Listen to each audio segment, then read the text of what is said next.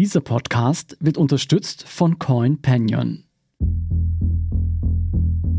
Sehr geehrte Damen und Herren, ich stehe heute hier vor Ihnen und darf auf zehn Jahre politische Tätigkeit in der österreichischen Bundesregierung zurückblicken. Kontrolliert und selbstbewusst, wie man ihn kennt, tritt Sebastian Kurz am Donnerstag dieser Woche vor die Kameras. Doch was er dieses Mal zu sagen hat, überrascht selbst so manchen Politprofi. Der gerade mal 35-jährige Politiker blickt auf seine Karriere zurück. Und ich werde in den nächsten Wochen eine geordnete Übergabe all meiner politischen Funktionen sicherstellen. Schon im Oktober war Kurz wegen Korruptionsermittlungen gegen ihn und seine Partei als Kanzler zurückgetreten. Doch er blieb Vorsitzender der ÖVP und wechselte als Clubobmann, also Fraktionschef, ins Parlament. Viele Beobachter vermuteten ein abgekatertes Spiel.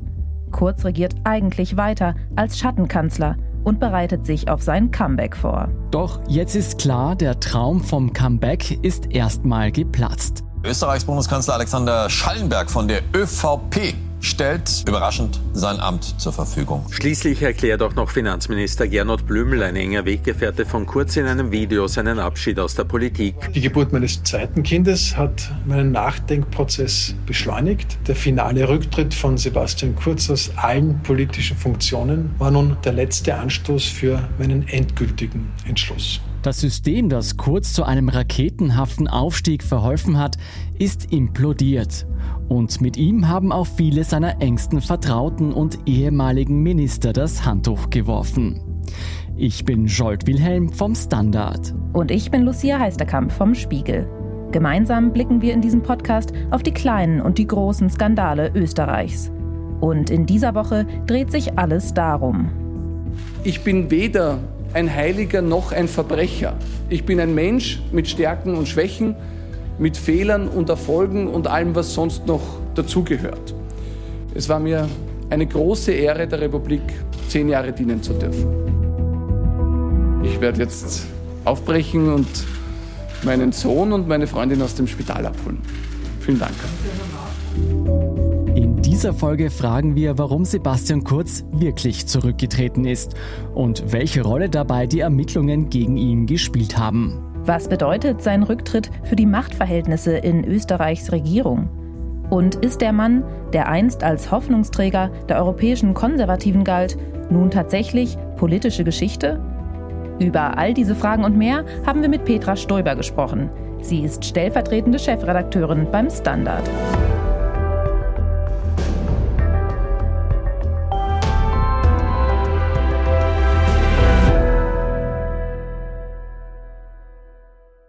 Petra, wie hat denn Sebastian Kurz erklärt, dass er ausgerechnet jetzt zurücktritt?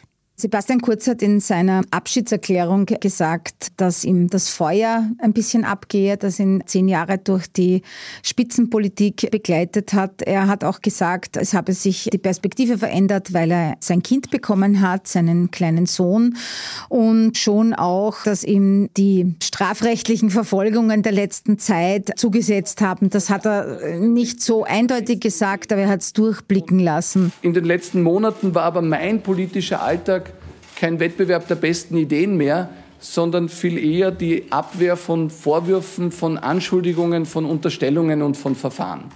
Ich glaube ihm alle drei Punkte. Also ich denke schon auch, dass die Sache mit der Geburt eines Kindes durchaus auch etwas verändern kann. Aber im Grunde genommen glaube ich, es gibt einen viel pragmatischeren Grund. Kurz hat in den vergangenen Wochen und vielleicht vor allem in den vergangenen Tagen sehen müssen, dass er keine Möglichkeit mehr hat, die Fäden zu ziehen, die Dinge anzugreifen, wo er sie braucht, Kommunikation in irgendeiner Form so zu steuern, dass es ihm zu Pass kommt. Und ich glaube, er hat ein Wissen über seine eigene Partei, das tief genug ist, dass er weiß, wenn er seinen Abgang selbst bestimmen möchte, dann ist jetzt der richtige Zeitpunkt, es zu machen. Weil noch ist es in den Landesparteien ruhig, noch hat sich kein Landeshauptmann wirklich nach vor gewagt und gesagt, okay, kurz muss gehen, die Belastung für die Partei ist zu groß. Aber es war absehbar, dass das passiert. Man hat schon so ein bisschen, wenn man hineingehört hat in die ÖVP, das auch bemerkt, dass es hier zur Erosion kommt. Wenn ich dir so zuhöre, dann klingt das ja schon so, als wäre Sebastian Kurz Karriere jetzt tatsächlich für immer beendet, oder? Ja, für immer. Was ist in der Politik schon für immer? Für vorerst einmal, mein Sebastian Kurz ist 35 Jahre jung. Er hat jetzt zehn Jahre Spitzenpolitik hinter sich und er kann jetzt sicher eine Phase beginnen, wo er in der Privatwirtschaft Fuß fasst, dürfte auch das eine oder andere Angebot bereits haben. Aber dass er nie zurückkommt, das würde ich jetzt nicht behaupten an dieser Stelle. Der Punkt ist halt schon der, ich glaube, es ist ihm auch bewusst geworden, ihm und seinem Team, mit dem er ja nach wie vor in Kontakt war, dass die Ermittlungen der Justiz einfach weitergehen werden und dass das noch jahrelang dauern könnte und dass das für ihn eine Belastung ist, aber auch für die ÖVP eine Belastung ist und dass die Möglichkeit, dass das die Wahlergebnisse der ÖVP in Zukunft beeinflusst, sehr groß ist. Und ich denke, das hat jetzt einmal dazu geführt, dass er gesagt hat, okay, ich mache jetzt mal einen Abgang und ich probiere mal was anderes. Wer weiß, was in zehn Jahren ist. Ja, was in zehn Jahren ist, das wissen wir alle nicht. Aber du hast ja gerade schon angesprochen, dass die Kurzbegründung, dass sein Sohn der letzte Anstoß für diesen Rückzug war, dass dir diese Begründung durchaus einleuchtend vorkommt. Trotzdem muss man sagen, zweifeln viele an dieser Begründung und halten das eher für einen vorgeschobenen Grund. Wie muss man das tatsächlich einordnen? Wie groß war da der Einfluss der jungen Vaterschaft wirklich? Naja, ich habe selbst Kinder und ich weiß schon, dass es etwas bewirken kann, wenn man dann plötzlich so ein kleines Baby vor sich hat und das macht etwas mit einem Menschen. Ich will das Sebastian Kurz wirklich nicht absprechen. Vor ein paar Tagen habe ich dann erlebt, dass die Geburt des eigenen Kindes noch einmal alles andere toppt, was man je zuvor gesehen oder erlebt hat. Interessant ist aber in dem Zusammenhang natürlich schon, dass er vor wenigen Wochen, als er noch Bundeskanzler war, ausgeschlossen hat, dass er einen Papa-Monat nehmen könnte. Und da hat es, sagen wir mal so, ein Umdenken gegeben, das ich auch durchaus jetzt positiv finde und immer mal anrechnen würde positiv, denn Elternrolle ist eine Verantwortungsrolle und die wahrzunehmen steht auch einem Sebastian Kurz gut an. Mhm, du hast ja schon die Ermittlungen erwähnt, die Sebastian Kurz natürlich sehr zusetzen. Mhm, um welche Ermittlungen geht es da denn konkret? Also was genau hat dafür gesorgt, dass Kurz erkannt hat, dass er so jetzt nicht weitermachen kann?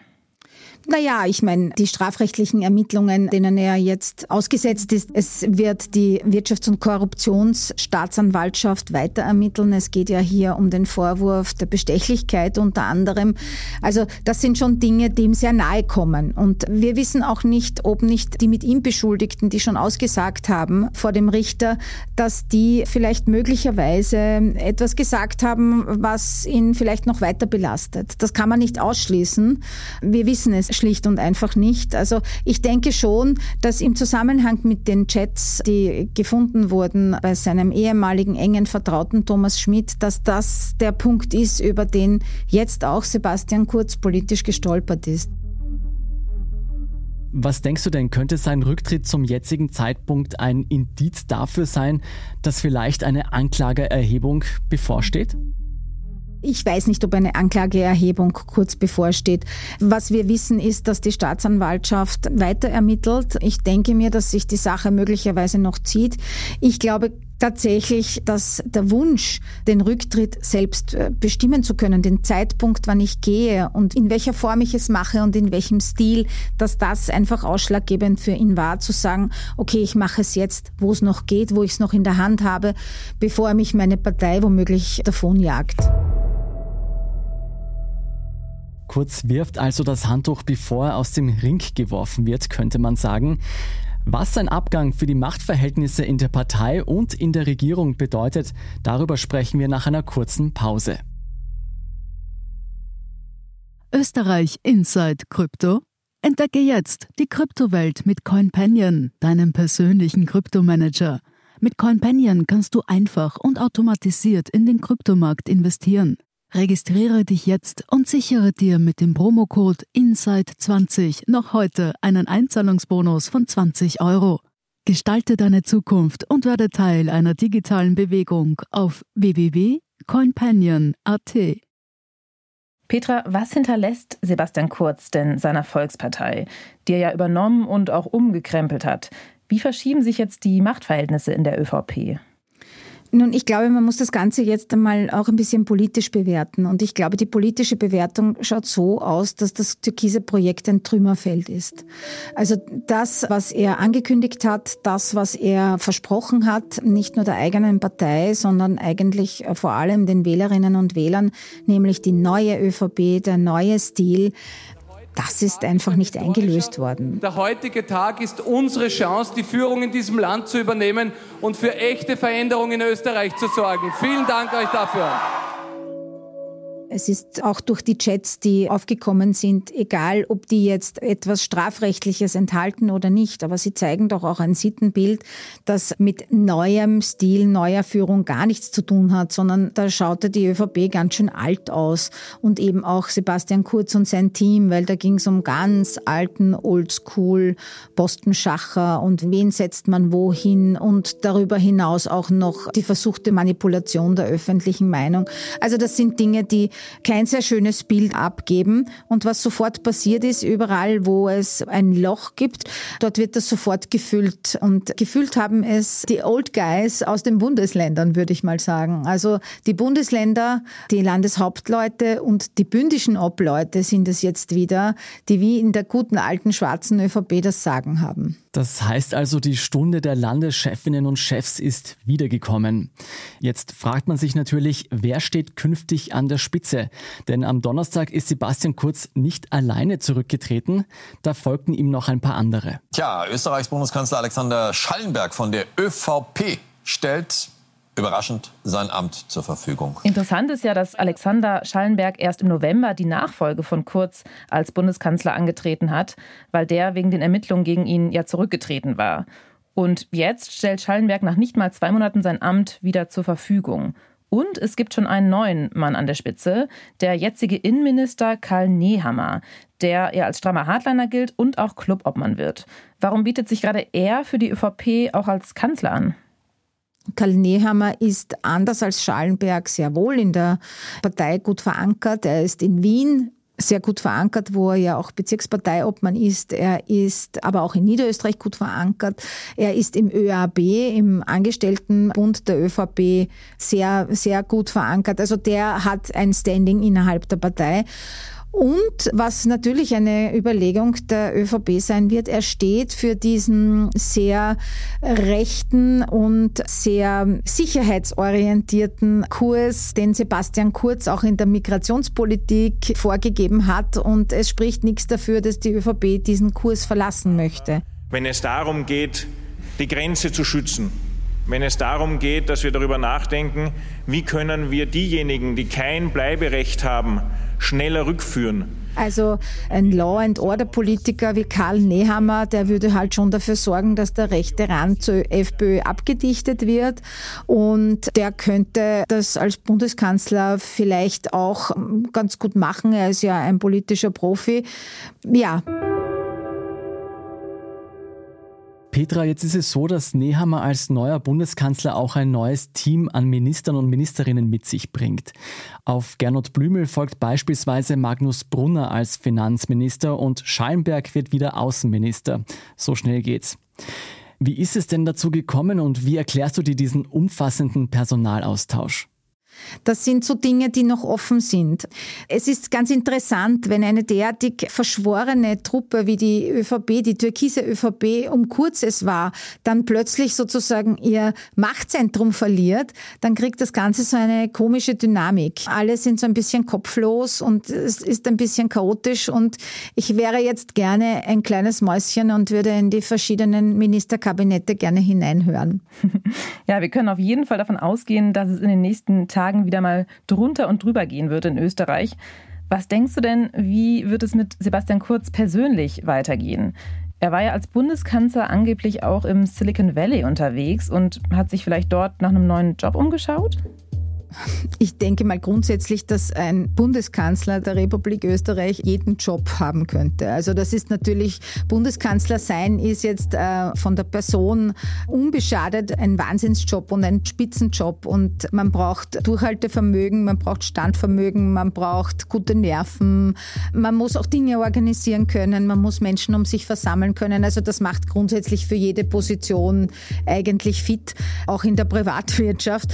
Es war schon auffällig, dass Sebastian Kurz immer sehr die Nähe gesucht hat zu diesen Startups und Tech-Unternehmen im Silicon Valley, aber eben auch in Irland. Also so diese fitte Startup-Tech-Szene, da gab es immer schon gute Kontakte und es könnte durchaus sein, dass das für ihn eine Option ist und dass er sich denkt, ja, dort würde ich gerne landen. Es ist halt dann auch die Frage, ob dann eine Position sich findet, die halt dann entsprechend passt.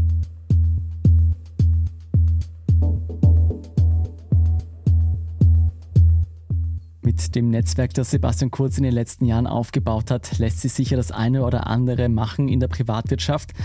Aber gleichzeitig haben wir jetzt Kurz Karriere sehr genau verfolgt hier in diesem Podcast. Du warst ja auch oft Teil von diesem Podcast. Was denkst du denn? Was hat Kurz letztlich zu Fall gebracht? Scholt, das ist eine sehr komplexe und schwierige Frage, aber ich glaube, man kann sie mit einem Satz beantworten. Sebastian Kurz hat sich selbst zu Fall gebracht. Er ist über sich selbst gestolpert, über seine Hybris, über seinen Stil, auch seinen Egoismus, dem alles irgendwie untergeordnet werden musste. Und er hat einfach viele, viele Chancen verpasst. Er hat seine Jugend, sein Versprechen eines neuen Stils, da hätte er eigentlich alle Möglichkeiten gehabt, hier wirklich etwas Neues zu schaffen und auch wirklich versteinerte Strukturen innerhalb der ÖVP aufzubrechen. Aber stattdessen hat er immer den Stil vor den Inhalt gestellt. Er hat inhaltlich relativ wenig Ideen gehabt, aber er hat sehr viele Ideen gehabt, wie er sich selbst präsentieren möchte, was er selbst sein möchte, wie er die Macht um sich herum absichert. Und ich glaube, das hat ihn letztlich über die Chats stolpern lassen und auch eben seine Getreuen, sein Team, bei dem er sich im Abgang mehrfach bedankt hat. Das stimmt schon, das war ein sehr loyales Team. Die hätten ihr letztes Hemd für ihn gegeben. Auch das liest man im Übrigen aus diesen Chats heraus. Aber letztlich haben sie einen Politstil verkörpert, der einfach, ja, so sollte niemand regieren. Auf diese Art und Weise sollte man eigentlich nicht Macht akkumulieren und an der Macht bleiben. Ich finde nämlich nicht, dass in der Politik der Zweck die Mittel heiligt. Und über all das, glaube ich, ist Sebastian Kurz gestolpert am Ende.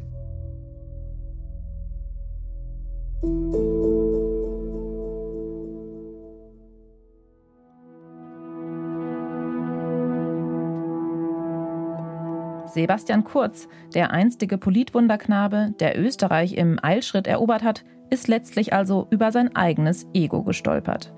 Aber ob er damit für immer von der politischen Bühne verschwindet oder ob es irgendwann doch noch ein überraschendes Comeback geben wird, das kann an dieser Stelle wohl niemand voraussagen. Ich stehe heute da und bin nicht nur gespannt auf diesen neuen Lebensabschnitt, sondern ich freue mich auch darauf. Wir bei Inside Austria sind vor allem darauf gespannt, welches rechtliche Nachspiel seine Kanzlerschaft noch haben wird. Und das werden wir natürlich weiter genau beobachten. In den nächsten beiden Folgen aber schauen wir auf ein anderes Thema, das Österreich derzeit in Atem hält.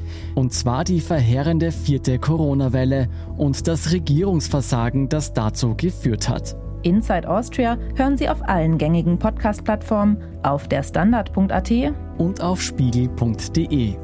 Unsere journalistische Arbeit können Sie am besten mit einem Abonnement unterstützen. Alle Infos zu einem Standard-Abo finden Sie auf abo.derstandard.at.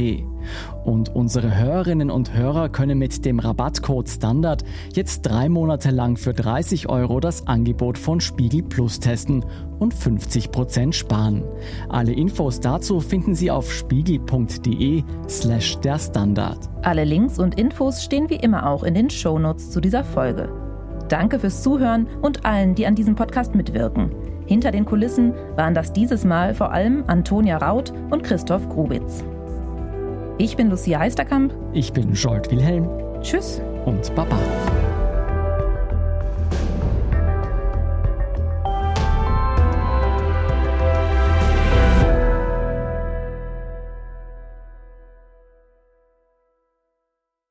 Österreich Inside Crypto. Entdecke jetzt die Kryptowelt mit CoinPanion, deinem persönlichen Kryptomanager. Mit CoinPanion kannst du einfach und automatisiert in den Kryptomarkt investieren.